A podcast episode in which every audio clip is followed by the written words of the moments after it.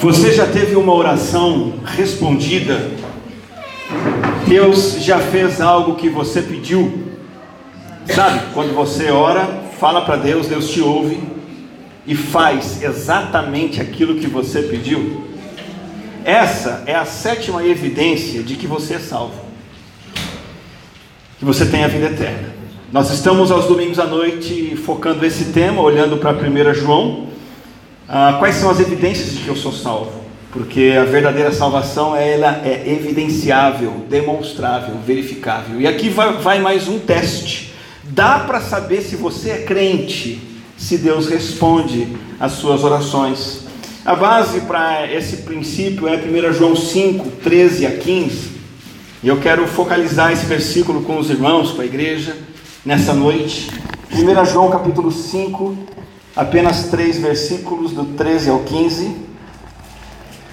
E esse texto nos fala sobre orações e orações sendo atendidas por Deus. 1 João 5, 13 a 15. Diz assim o texto: Escrevi estas coisas a vocês que creem no nome do Filho de Deus, para que saibam que têm a vida eterna. Verso 14: Esta é a confiança que temos ao nos aproximarmos de Deus. Se pedimos alguma coisa de acordo com a vontade de Deus, o que é que vai acontecer? Ele nos ouvirá. E olha o verso 15: E se sabemos que Ele nos ouve em tudo o que pedimos, sabemos que temos o que dele pedimos. Se dá para saber se eu sou crente ou não, através das respostas de Deus às minhas orações, a minha pergunta que vai nortear esse nosso tempo de reflexão é: como ter minhas orações atendidas? Nós carecemos de entendimento no meio evangélico em quase todos os assuntos espirituais, assuntos de fé, assuntos bíblicos. E nós carecemos de entendimento em relação a esse assunto também. Como ter orações atendidas. Eu quero olhar esse texto com o seguinte foco ou ângulo: como eu posso ter as minhas orações atendidas? Através de três entendimentos que João nos mostra aqui. E vamos logo ao primeiro. O primeiro entendimento que você deve ter para ter suas orações atendidas tem a ver com a possibilidade disso acontecer. E que fique claro logo no início, aonde não está essa possibilidade. Ter orações atendidas não depende em nada de nossos méritos morais. Ter orações atendidas não depende em nada do quanto conseguimos pagar por um cumprimento de uma promessa. Hoje houve um transtorno religioso em Morungaba. Mas que transtorno foi hoje? Eu, eu nunca vi, os meus 12, 11 anos aqui, eu nunca vi, é São Cristóvão, né? Um dia de São Cristóvão com tanto trânsito. E dava o pastor Daniel correndo. Eu estava fazendo minha corrida bem na hora do almoço, correndo, passando pelos carros. E, e, a fila ia até lá, daqui do centro, ia até lá na ponta, no JB, fez a curva, foi para a pista, tinha trânsito na pista. E quando eu fui chegando aqui no centro, eu vi as pessoas, eh, de alguma forma, pagando uma oferta para que depois recebessem uma benção para o seu carro. Seu entendimento distorcido do que precisamos fazer para Deus atender nossas orações. Não depende dos nossos méritos morais, no da nossa piedade, não depende de fórmulas mágicas de oração, do, do quanto eu me empenho, do, do, quanto eu me empenho, do quanto eu me esforço, ou de que sacrifício eu faço. Então, como é possível que Deus atenda as nossas orações se não depende de nós, dos nossos esforços? Esse privilégio, essa graça, só é possível tão somente por causa de Jesus Cristo e a Bíblia é muito clara. Esta é a confiança que temos ao nos aproximarmos de Deus. João identifica e aponta: nós nos aproximamos de Deus, e na sequência ele vai dizer para orar e ele nos atender. Sim, nós nos aproximamos. E nós temos uma confiança quanto a isso. E, e de que confiança João está falando? Porque aproximar-se, e oração é isso, é você se achegar a Deus, aproximar-se de um Deus que, conforme conhecemos nas Escrituras, um Deus absolutamente santo, zeloso quanto à sua própria glória e santidade, aproximar-se desse Deus é perdição. Porque nenhum de nós aqui, por mais que pague votos, faça sacrifícios, se esforce, todos nós continuamos indignos e merecedores de castigo. Todos nós deveríamos repetir as mesmas palavras do profeta Isaías, quando ele diz assim, após ter uma visão da glória de Deus, ele afirma: Ai de mim! Então gritei, então o que? Depois de Isaías ver quem é Deus, ele grita: Ai de mim, estou perdido, pois sou um homem de lábios impuros e vivo no, no meio de um povo de lábios impuros. E essa ideia de lábios impuros diz respeito à pecaminosidade total, não só falas pecaminosas. Ele diz assim: Eu sou pecador, meu povo é pecador, e os meus olhos viram o Rei, o Senhor dos Exércitos. Ai de mim é um grito de aflição, de alguma tragédia que está por vir, um castigo, eu estou perdido, pois eu vi o Deus Santo e eu sou impuro. Deixe-me contar uma experiência, talvez algum de vocês que esteve no nosso acampamento lá no, no, no Betel possa ter dormido no, seu, no, mesmo quarto que eu dormi semana passada e de repente você teve a mesma experiência que eu. É, eu, eu dormi num, num dormitório lá que fica embaixo da caldeira de água quente do acampamento. É, de, de, de, aquecimento a lenha. E eu estava lá na segunda-feira, primeira tarde, fim de tarde tranquilo, e eu comecei a ouvir uns barulhos altos, batida, tum. E eu e a Cris já ficamos desesperados. O quarto tremia, sem brincadeira. A gente não conseguia ficar à vontade. E aí alguém disse para nós: aquilo é normal. É a caldeira esquentando, a lenha colocada ali, aquela água começa a ferver ali dentro, borbulhar, bater, e aí ela é passada para os canos e alimenta os chuveiros é, para o banho quente do pessoal. Depois eu fiquei sabendo que, na verdade, o seu Antônio, que cuida da lenha, estava botando lenha demais, não era para tanto. Mas não bastasse isso, num determinado dia da semana, eu saí do meu banho quente, acredito que foi na quinta-feira, a Cris ficou dentro do chuveiro, estava mais barulho do que o normal, e quando eu saí do, do, do, do é suíte, quando eu saí do quarto, do, do banheiro, e fui para o quarto, eu vi fumaça, e aí já o coração acelerou, e eu ouvi, Daniel, Daniel, lá do lado de fora, saiam daí, saiam daí, e nós saímos apavorados, e eu, Cristina, sai daí agora, ensaboada mesmo,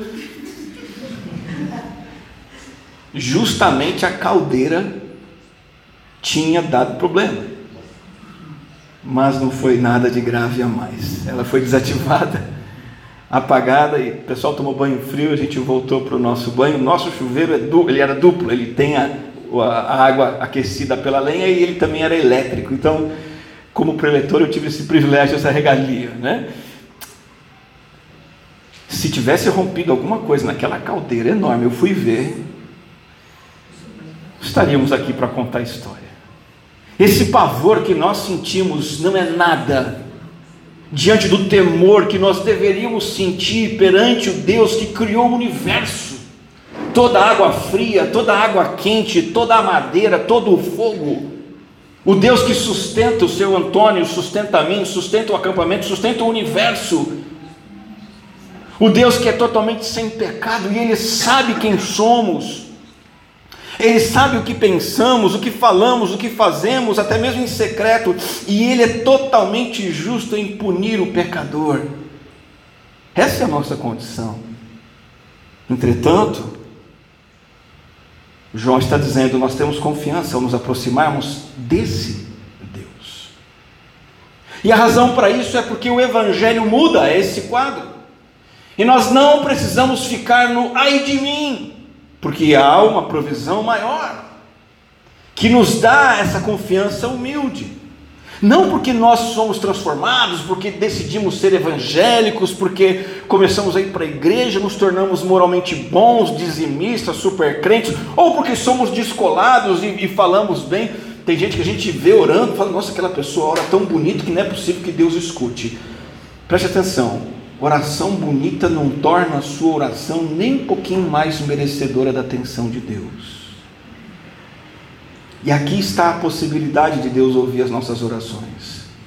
Escrevi essas coisas a vocês que creem no nome do Filho de Deus, para que saibam que têm a vida eterna.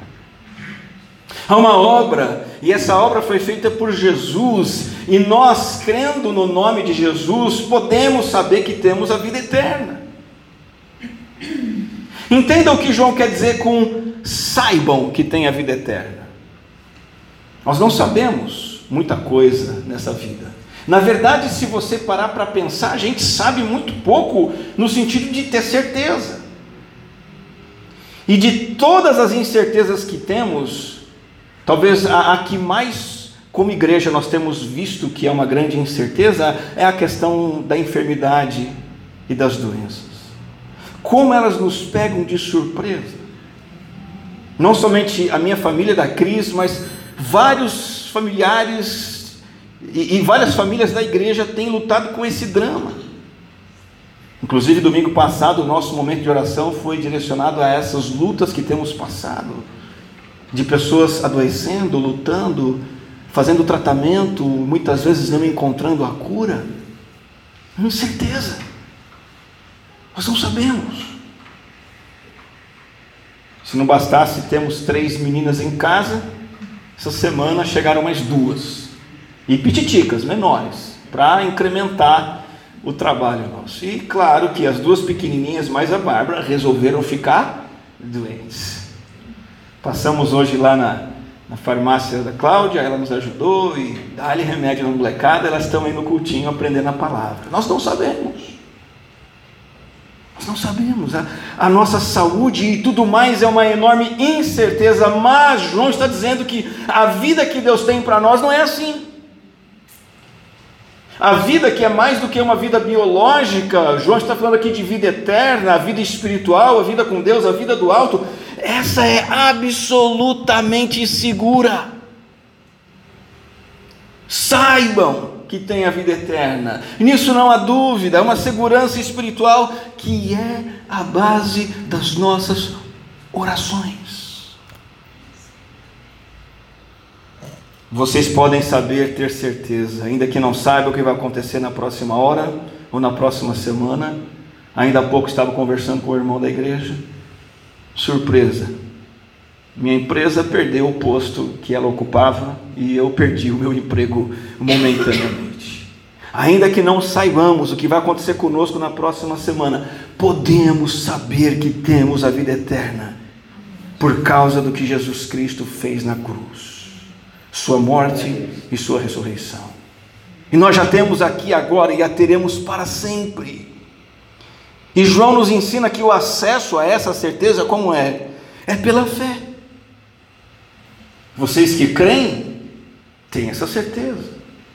Uma vez que você ouviu, entendeu o Evangelho, ouviu e entendeu que o Filho de Deus veio a este mundo em forma humana, o Filho eterno se encarnou e viveu entre nós sem pecado. Você ouviu, entendeu e creu que ele foi para a cruz assumindo a sua culpa, julgado pelo seu pecado, para te dar vida. Uma vez que você crê, você é reconciliado com Deus, desfruta de vida com Deus e você tem essa certeza. E essa certeza não é presunção. Essa certeza não é arrogância de crente, como eu já ouvi. Essa certeza se baseia nos méritos de Cristo.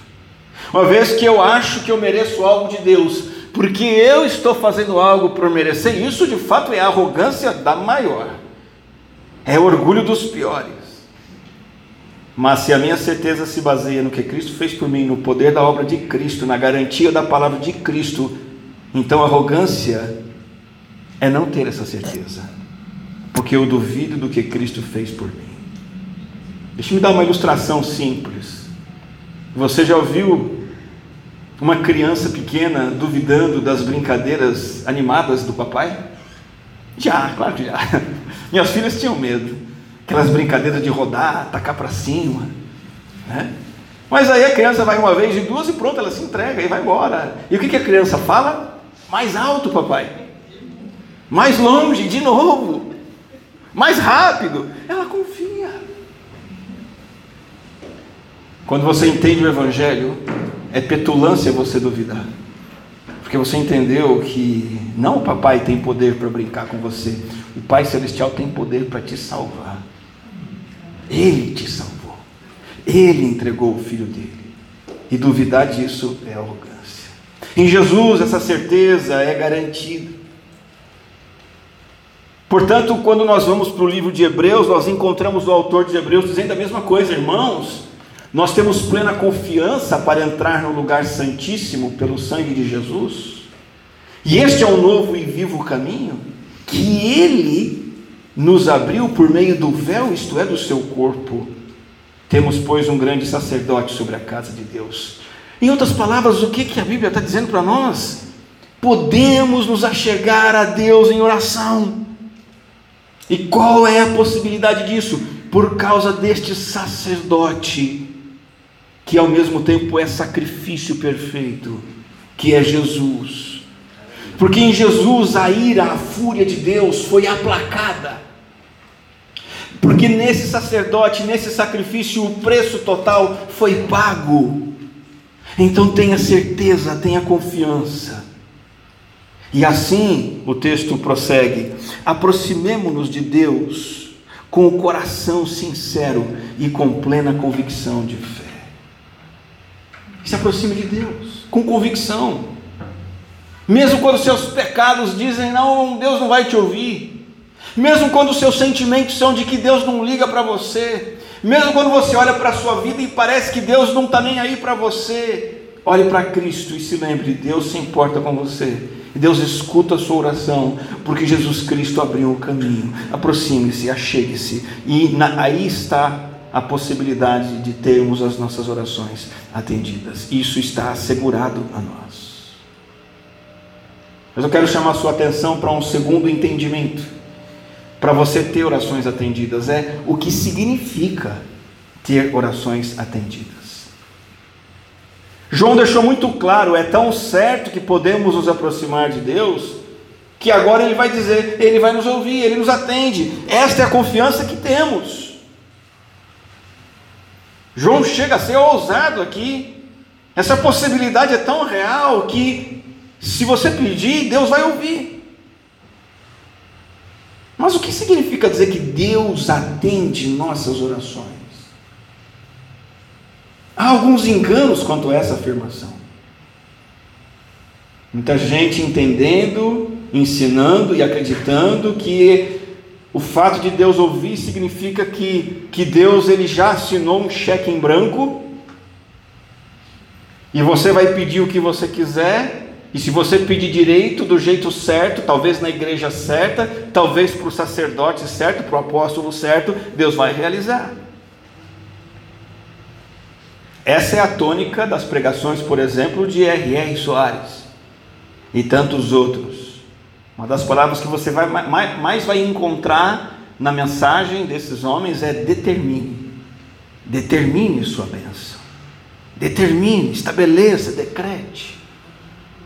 Como se a sua oração governasse o que Deus vai fazer. E esse entendimento só vem de quem não conhece a Deus, não tem o um entendimento do que é oração, não tem entendimento de quem Ele mesmo é. Outro exemplo muito comum, corrente dentro das igrejas, é usar a expressão poder da oração. Já ouviu essa frase, essa expressão? Ah, o poder da oração. É perigosa essa afirmação. Muitos entendem que poder da oração significa que a oração tem um poder nela mesma e que Deus age conforme suas determinações se forem feitas com fé. E quer saber? Igrejas cristãs, evangélicas, protestantes estão cheias de gente que caíram nesse engano. Então você tem ideias como a oração move o céu. Cantores, pastores dizendo: olha, você precisa fazer Deus se mexer. Olha, você precisa fazer Deus agir. Enquanto você não juntar a sua fé e determinar as coisas, Deus não vai fazer. E irmão, irmã, não é isso que João está nos ensinando aqui. Tanto que outro escritor bíblico, Tiago, vai dizer: vocês não têm porque não pedem. Quando pedem, não recebem, pois pedem por motivos errados para gastarem seus prazeres.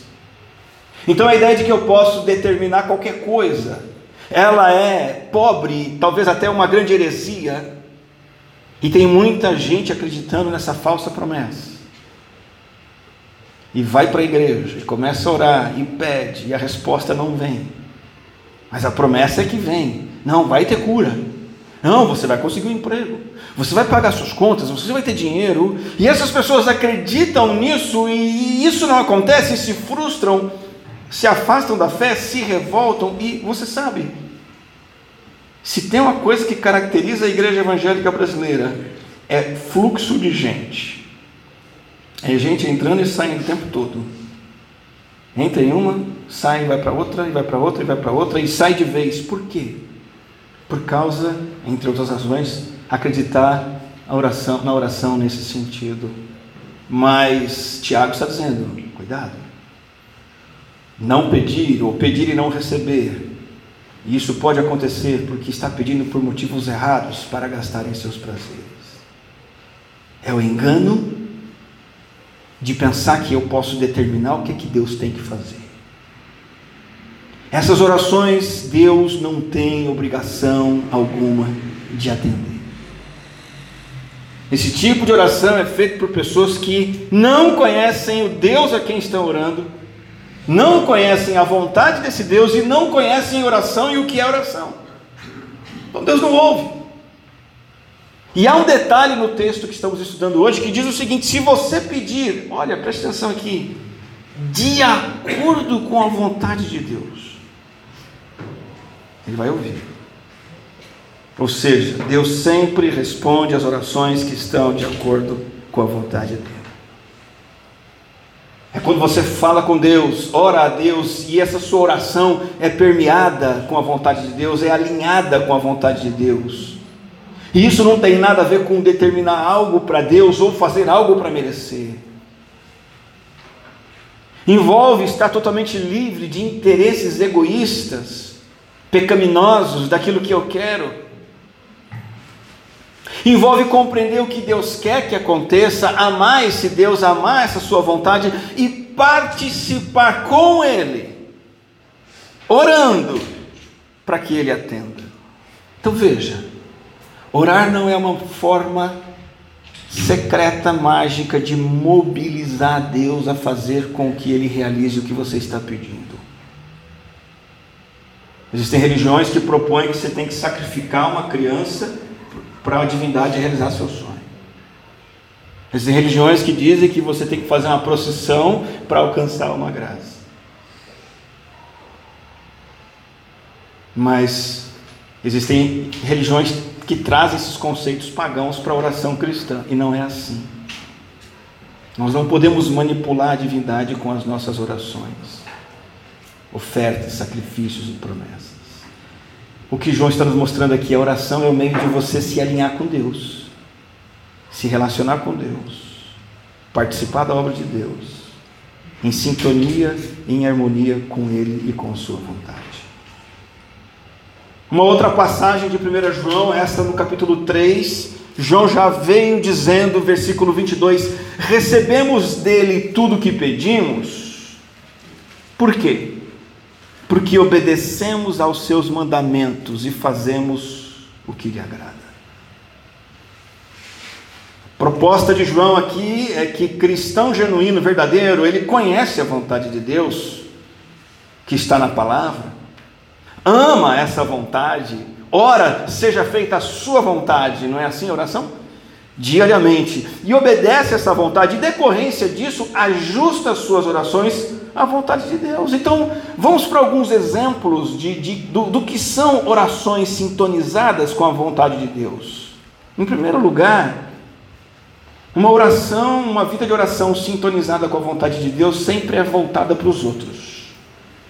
Se você ainda usa da oração como um recurso pessoal e, e quase que só para isso, para os seus interesses, cuidado.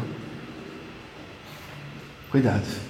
Não é esse o significado de ter orações atendidas. E um segundo aspecto da oração, de acordo com a vontade de Deus, é que ela é focada nos interesses espirituais de Deus, não nos desejos humanos. Vou dar exemplos concretos disso, e essa é uma oração mesmo que eu faço, por exemplo, quando você ora, para que você, sua família, seus filhos, se mantenham comprometidos com Deus, enquanto vivem num mundo que está na contramão de Deus, um mundo que seduz, que persegue cristãos. Quando você ora para que a sua família fique firme na fé, essa é uma oração segundo a vontade de Deus? Sim ou não? Sim. Ele vai atender? Vai. Quando você pede para Deus, Deus, eu quero te conhecer melhor. Deus ouve esse tipo de oração? É interesse de Deus? É de acordo com a vontade de Deus? Aí Deus responde, dando uma circunstância difícil para você, através daquele sofrimento, você chegar ao Senhor. Ele está te ouvindo. Quando você diz assim, Senhor, eu quero ajuda para entender tua palavra, e quero praticar tua palavra, me dá poder para isso. Isso é uma oração de acordo com os interesses de Deus? Sim ou não? Sim. E aí você percebe que Deus ilumina seu entendimento, lhe dá força, compreensão e capacidade de obedecer, ele responde. Quando você começa a orar por uma pessoa que não conhece Jesus, um descrente, um incrédulo, orar pela conversão de um incrédulo é orar segundo a vontade de Deus? É ou não? Era convicção na resposta, sim ou não? Sim. E você vê uma pessoa se convertendo, fruto das suas orações. Quando tem alguém que está angustiado, você se importa com aquela pessoa, e você ora por ela, e pede que Deus lhe traga alegria, e, Deus vai atender sua oração.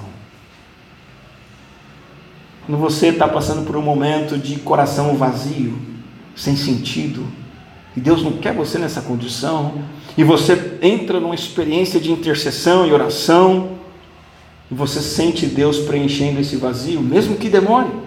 E Deus tem os seus tempos, os seus processos, mas Deus ouve esse tipo de oração. Ou quando tem pecado na sua vida, consciência suja, e você ora, Senhor, me dá perdão, me dá uma consciência limpa. Esse é o tipo de oração que Deus atende? Esse é o tipo de oração que Deus quer ouvir? Esse é o tipo de oração segundo a vontade de Deus? Sim ou não? Sim. Ele vai atender esse seu pedido.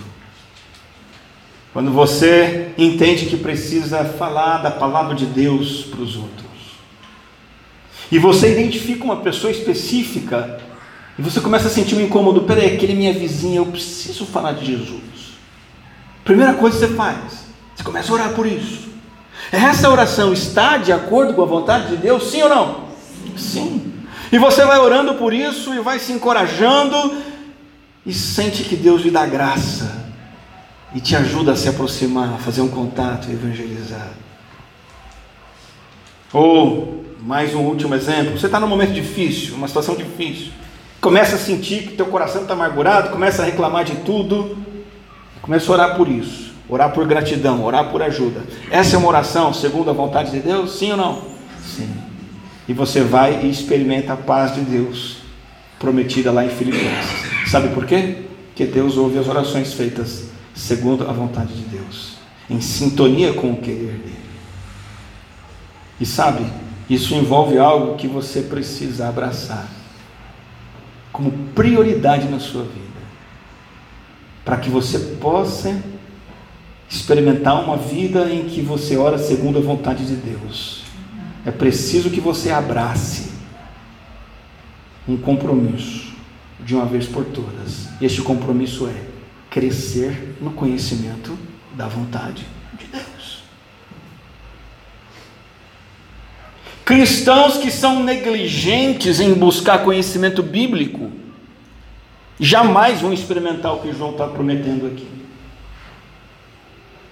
Cristãos que não se comprometem em estudar as Escrituras, aprender da palavra, colocá-la em prática, conhecê-la continuamente, os livros da lei, os salmos, os provérbios, os profetas, eh, os evangelhos, as cartas, o Apocalipse, e, e, e, as histórias de personagens, e as parábolas, e tanta coisa rica. Os cristãos que não mergulham nisso, jamais vão experimentar essa promessa de ter uma vida em que Deus atende as suas orações, porque não vão conhecer a vontade de Deus. Não conhecendo a vontade de Deus, não vão orar de acordo com essa vontade. Não orando, estarão fazendo a oração de Tiago a vida toda. Tem crente que passa a vida toda fazendo aquela oração de Tiago. Nunca ora. Quando ora, pede e não recebe, porque só pede para satisfazer os próprios interesses. Oração não é um sacrifício, uma fórmula mágica, uma porção mágica para você obter de Deus o que você quer. Nós já entendemos a possibilidade de ter orações atendidas, o significado, e por último, João nos traz esse entendimento o benefício de termos orações atendidas.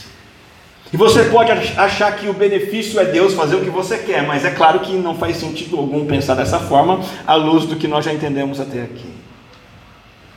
O benefício é quem começa a experimentar orações atendidas, está orando segundo a vontade de Deus e começa a receber respostas, o benefício é a própria certeza da vida eterna a própria experiência de crescer em confiança e em certeza. Deus está comigo, eu estou com Deus, eu quero mais. Esta é a confiança que temos ao nos aproximarmos de Deus. Se pedimos alguma coisa de acordo com a vontade de Deus, Ele vai nos ouvir.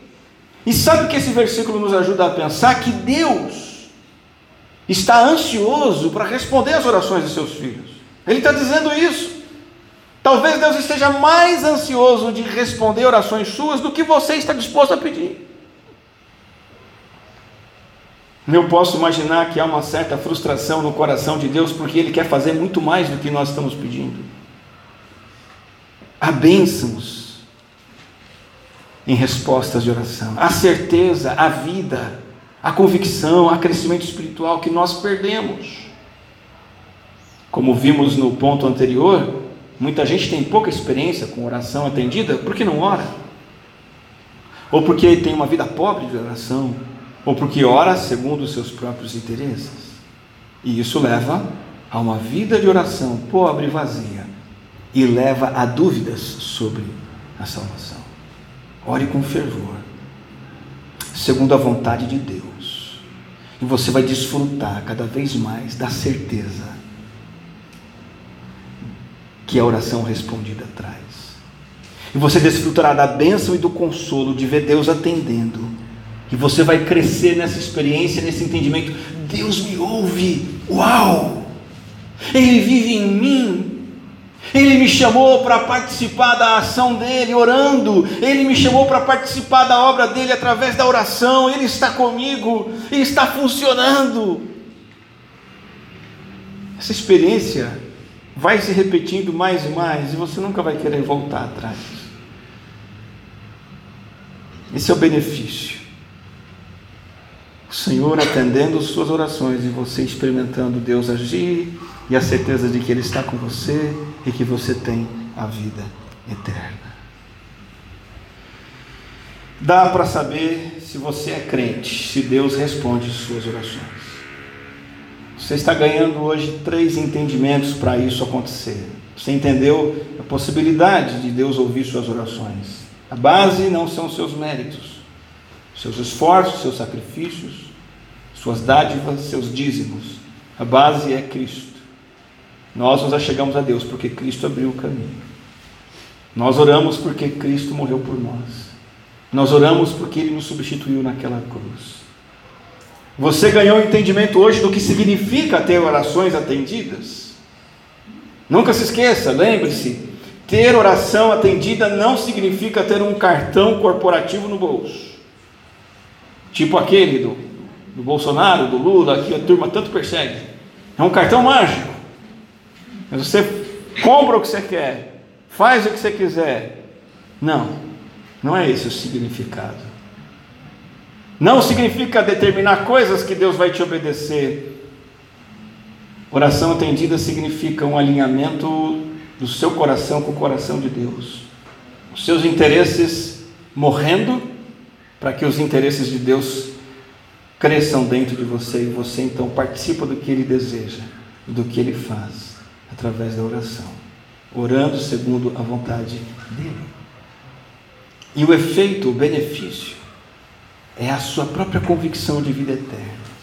É a experiência e a certeza da sua salvação, de uma comunhão com Deus crescente. Neste momento final da mensagem, vale você se colocar diante de Deus em oração, aí onde está. E se questionar como está a minha prática da oração. Está escassa? Convite do Senhor nessa noite é coloque a oração na sua agenda e priorize. Essa é uma marca vital de salvação e de vida eterna. Talvez sua vida de oração esteja cansativa, fracassada, talvez você não veja respostas. Sua decisão hoje é buscar o conhecimento da vontade de Deus, familiaridade com os interesses de Deus e parar de pedir somente aquilo que você quer e começar a pedir aquilo que Deus Talvez você está desencorajado, receoso em orar, acanhado. Lembre-se, acanhamento em orar é arrogância, porque você não está confiando no Deus que possibilitou a você poder orar. Talvez essa noite o que você tem que fazer é se lembrar de Jesus Cristo, do sacrifício que ele fez para que você pudesse se achegar a ele em oração.